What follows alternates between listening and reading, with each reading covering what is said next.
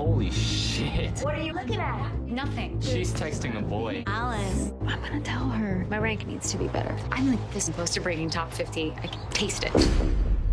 Customer support, how can I help you? Hi, I'm locked out of my account, and I think you guys are just replaying an old show or something. I don't think that's possible. We can't do that. Okay, well, does it say my channel's live? Yes, ma'am. Hey, we have a new friend. That person is not me. Tentando procurar alternativas de entretenimento válidas, atirei-me aos filmes de terror de Netflix. Mais uma vez, uma galeria imensa de filmes que já vi e filmes que, por Deus, nunca verei.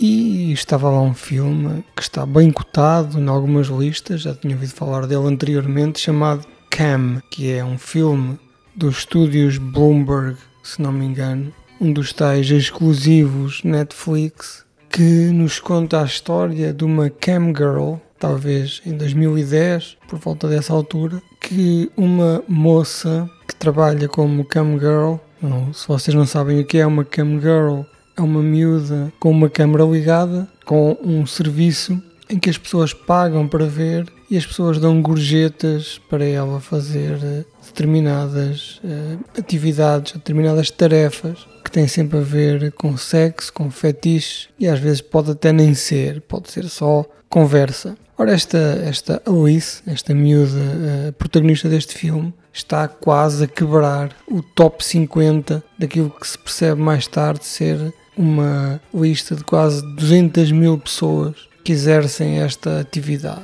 E ela tem alguma criatividade, não é apenas uma cam girl que usa o sexo e o corpo, ela faz também, por vezes, uns showzitos em que algumas situações mais violentas ou inesperadas fazem com que as pessoas nunca saibam o que é que vai acontecer. Ela quebra o top 50 e fica super contente, até que um dia ela tenta se ligar, a password não funciona, não percebe o que é que está a acontecer, liga para o helpdesk, dizem-lhe que não há nada de errado e de repente ela começa a ver que o canal dela nesta plataforma está a ser usada normalmente por ela. Ela olha para lá e pensa: epá, isto terá que ser uma gravação, porque eu não estou neste momento ao vivo a fazer este espetáculo. E começa a tentar perceber de onde é que veio esta gravação, até que percebe que aquilo é de facto ao vivo. E aqui se cria um mistério: quem é aquela pessoa que está no seu canal? Que na verdade é ela, porque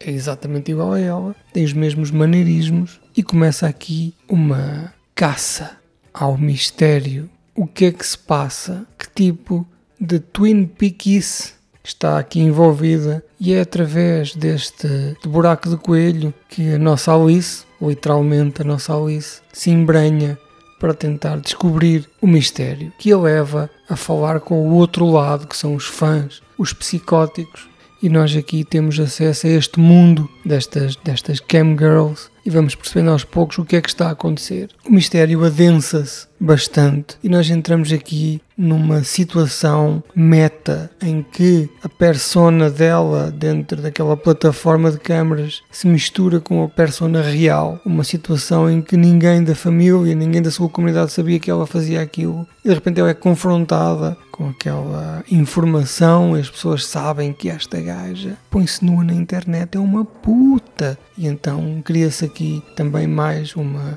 um bocado como nós, não é? Que fazemos os nossos podcasts, que ninguém sabe, e se lá na nossa rua soubessem, epá, aquele gajo, ui, antes andasse a vender o corpo, realmente, ter um podcast de cinema deve ser a coisa mais parva e mais imprópria que um ser humano pode fazer. Inicialmente, quando eu comecei a ver este filme, e o filme é curto, o filme tem uma hora e meia, nem tanto, eu imaginei que isto fosse uma história de um cibercrime em que alguém teria roubado a sua identidade e ela teria que recuperá-la. Mas o filme entra aqui numa área muito parecida com um filme que nós vimos recentemente, que é o Sensor, em que ela de repente se vê enfiada numa coisa que à primeira vista parecia ser apenas ficção. Ela começa a perceber que a sua identidade foi roubada não por uma pessoa, mas por uma entidade pode muito bem até ser uma espécie de uma inteligência artificial que ao fim de ter elementos suficientes para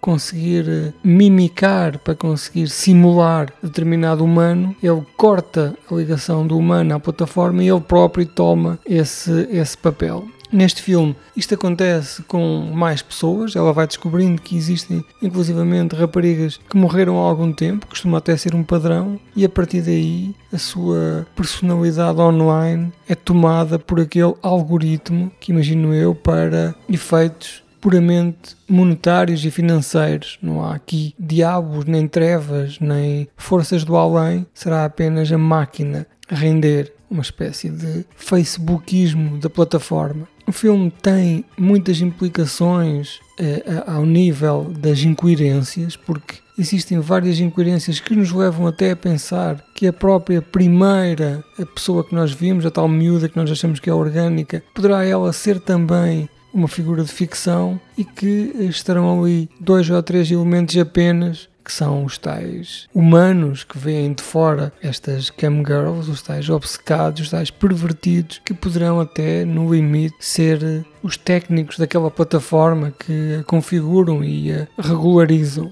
Tem uma parte muito engraçada, como falei há bocado, e é o impacto da vida real, em que esta moça vive um bocado como aquelas modelos do Instagram, num mundo cor-de-rosa, em que é amada, adorada, em que tem a sua personalidade, e quando aquilo acaba, ela vem cá para fora, ela tem uma mãe que é cabeleireira, ela tem um irmão, ela tem uma família, ela tem uma comunidade com as características de todas as comunidades que parece ser perfeitamente incompatível com aquilo que é o online da, do Cam Girl. Tem um problema que me irrita um bocado, mas eu depois com o tempo e com o matutar deixou de me irritar tanto, mas continua a não ser de modo algum satisfatório, que é não explica o mistério, ou seja, apenas nos é dito, pá, ficaste sem a personalidade porque existe aqui uma entidade que come personalidades, mas não há de modo algum uma explicação. E apesar de ser a melhor maneira de encarar esta situação, eu diria que inicialmente me senti traído, assim como todas as pessoas se sentiram traídas, porque de facto o filme pede uma explicação. O filme pede que o mistério seja preto no branco